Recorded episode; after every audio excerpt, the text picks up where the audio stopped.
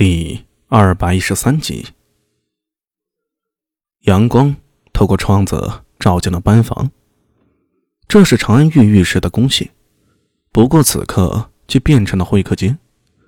柳娘子带着一笼肉包子来了，热腾腾的，香气扑鼻，还有一锅豆腐羹，也是苏大为最喜欢的食物之一。他坐在桌旁，看着狼吞虎咽的苏大为，脸上露出慈祥的笑容。娘，你怎么回来了？事情都已经结束了，我不回来还赖在那边干嘛呢？呃，结结束哪有结束啊？已经结束了。我家阿弥救了法师，而今事态已经平息了，只剩下等待最后的结果。无论如何，这时候娘也要陪着阿弥，免得他一个人会孤单。苏大伟的嘴巴一顿，旋即又大口咀嚼，抬起头来，他笑道：“ 娘，别担心了，没事儿。怎可能没事儿？真的没事儿。法师说了，很快就会过去的。他懂个啥呀？”柳娘子有些不屑，浑不在意的说道：“在他的眼中，明空法师只是一个出家的僧尼，不管他以前有多么尊贵。”可如果他有能力，又怎么可能会落魄到出家呢？到了最后还被人诬陷，靠苏大为把他救出来。可苏大为听了他的话，却笑了。历史上的千古女帝，在柳娘子口中却如此的不屑一顾。如果后人知晓，又会怎么评价她呢？也难怪，恐怕这时候也不会想到前些日子差点丧命的尼姑，未来将会成为统治帝国的女皇呢。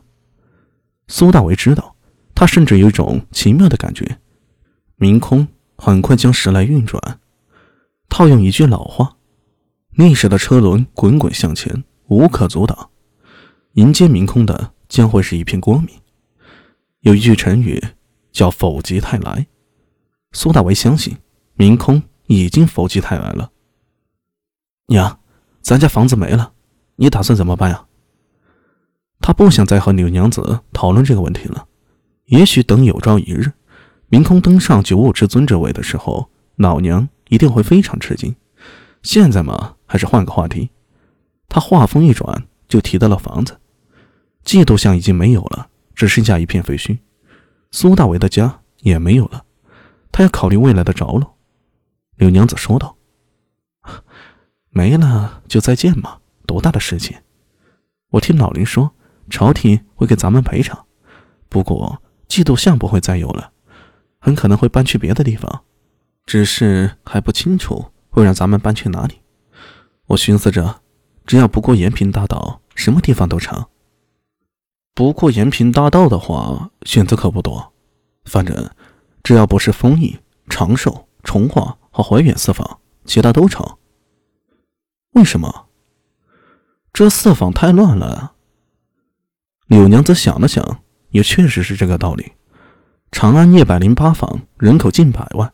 不过呢，有繁华热闹的地方，就有藏污纳垢之地。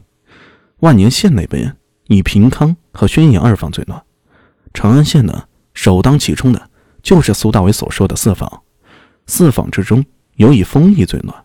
它距离西市很近，又坐落于延平门一侧，毗邻延平大道，交通方便，地理位置优越。自然会滋生许多不法之徒了。长安县曾多次对这里进行整治，但往往是野火烧不尽，春风吹又生，割了一茬又长出一茬，以至于后来官府也懒得在这里了。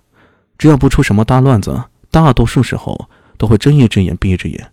遵纪守法的人不愿意在此定居，有钱人也怕这里出事儿，当官的觉得住在这里啊丢人。贩夫走卒也觉得这里不安全，不愿意前来。总之，丰县四坊俨然是一个独立于长安城的存在。那我回头去打听打听，看到底把咱们安排在什么地方。嗯，不过到时候建房子可要花不少钱呢。没关系，咱们想办法就是了。实在不行，找二哥借嘛。他这两年存了不少钱，应该够用了。再不济还可以找其他人，反正钱的事情啊，你不用担心。你先打听好地址，你先打听好地址，再找人设计一下房子。等我出去了，一切都会好的。柳娘子被苏大伟这一番话呀，说的贼开心。她连连点头，突然道：“啊，还有，这次要真的平安度过难关，娘准备给你说一门亲事。又提亲啊？我才十九，还是个孩子啊。”